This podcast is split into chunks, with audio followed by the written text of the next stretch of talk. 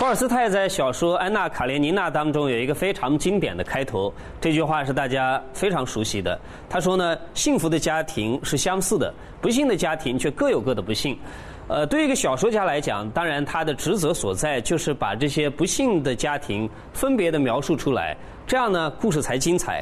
但是对于一个社会学家来讲，恰恰相反，他所要关心的不是这些细节，而是为什么会有不幸的家庭的出现？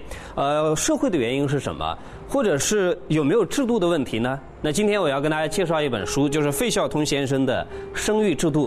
在这本书当中呢，他所要介绍的就是两个人从相知、相恋、相识，一直到相爱、相守这个过程当中，你所能够想象到的所有涉及到制度的一些问题。你大概会觉得这是一部学术专著，太难读了。呃，可是我看到过非常多的关于这本书的评价。我觉得我的同事电视台的女编导说的最好。她说：“你以为非常枯燥，但是当你翻开它的时候，根本就停不下来。”那这本书呢，是费孝通先生在西南联大时期啊给学生的讲义。那后来呢，编辑成书。性学专家艾里士有一个讲法，说婚姻的关系啊，绝非普通的寻常的关系。这种关系呢，当深入的时候，两个人可以穿透他们的人格，彼此交融起来。呃，换句话来讲。两个人在一起最理想的状态是，呃，他们应该是一对知己，他们是志同道合的朋友。但是在中国的文化当中，我们不太能够找到这样的先例。诸位，你会发现在中国传统的学书里面，“夫妇有别”这个讲法呢，我们讲了几千年，但是我们从来没想过这个问题所在。呃，我们为什么从来不谈夫妇有爱呢？因为在中国过去的社会里面，夫妇是。只要职责分别，比如说男主外女主内，但是不太讲夫妇有爱的。夫妇两个人居然有爱情，这在中国的历史上是极为少见的。有没有呢？当然也有。清朝康熙年间的沈复沈三白写过一部书叫《浮生六记》，那么沈复把他与芸娘两个人的故事写下来，呃，我们看起来非常让人羡慕。但是这是特例啊，在中国的历史上不太见到这样的情况。相反的，我们见到的是在感情生活当中特别平淡的一种状态，或者是一个片面的一个局面。那么片面的局面，在费孝通先生看起来呢，呃，在各时各地是不同的。但是最重要的是两种。第一种呢，他在这边讲，呃，是把事物上的合作减少。使夫妇间偏重于感情的协调、趣味的相投，呃，也就是说，两个人在一起呢，不太做事情，呃，没有说合作一起做个生意，或者说，呃，你的工作我帮点忙，我的兴趣你跟我在旁边啊，从旁指导一下，没有的。那么另外一个方面是，今天普通人啊都会有的一个状态。费孝通在这边讲，两个人的关系哈，也是一个共同生活的协力的发展，一个生育子女的可能的合作的场合，并且。往往也是一个经济的单位的集团，诸位你不觉得吗？今天大部分人的婚姻状态其实是一个经济互助组，这两个人在一起啊，不是因为感情怎么协调，也不是两个人有共同的兴趣爱好，也不是有共同的理想，只是因为我们两个人在一起，经济上是一个集团，是一个互相帮助的一个小团体而已。呃，讲起来有点可惜，对不对？可是年轻人啊，呃，在。刚刚开始接触到恋爱的时候，大概会把它想的比较的神秘，或者说呢，把它的理把它理想化，比较少想到这些现实的问题。费孝通在这边举了一个例子，他说青年人啊，所注意到的可能是婚姻的某一个方面，而忽略了其他的方面。比如说呢，长期的合作生活需要身体的健康，但是在恋爱的青年是不是会注意这些客观的条件？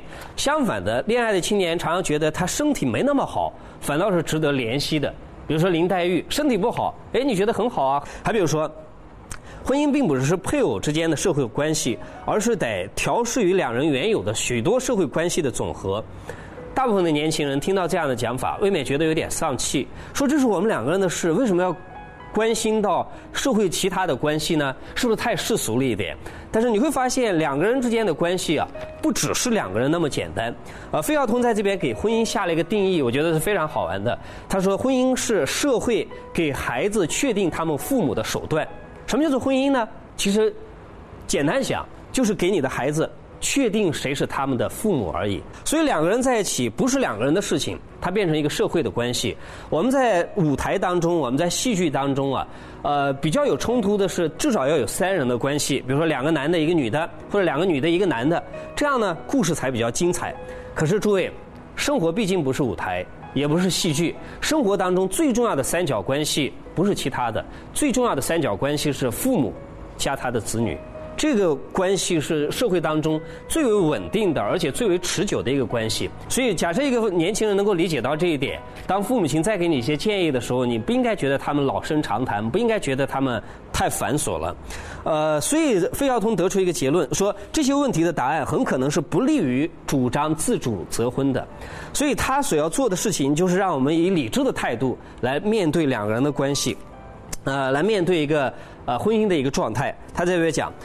夫妇之间啊，能否相处，在我看起来是决定于两个方面。他们以往的历史里面是不是具有相互能够了解的底子？啊，这个当然涉及到方方面面了。比如说两个人的教育的背景，还有他们的家庭的关系。啊，另外呢，就是他们既共同生活是不是有相互融合的爱意？前者当然当然要靠社会的安排，后者要靠两个人的爱好。所以，社会合理的安排和夫妇的恋爱。其实是相辅相成的。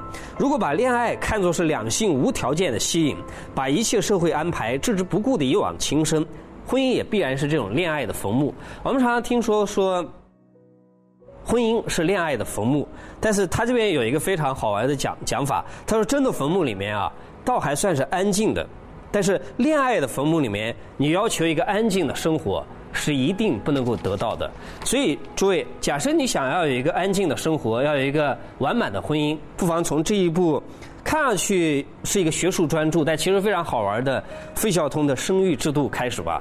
我一直相信一句话：一个肤浅的人是永远没有办法谈一场深刻的感情的。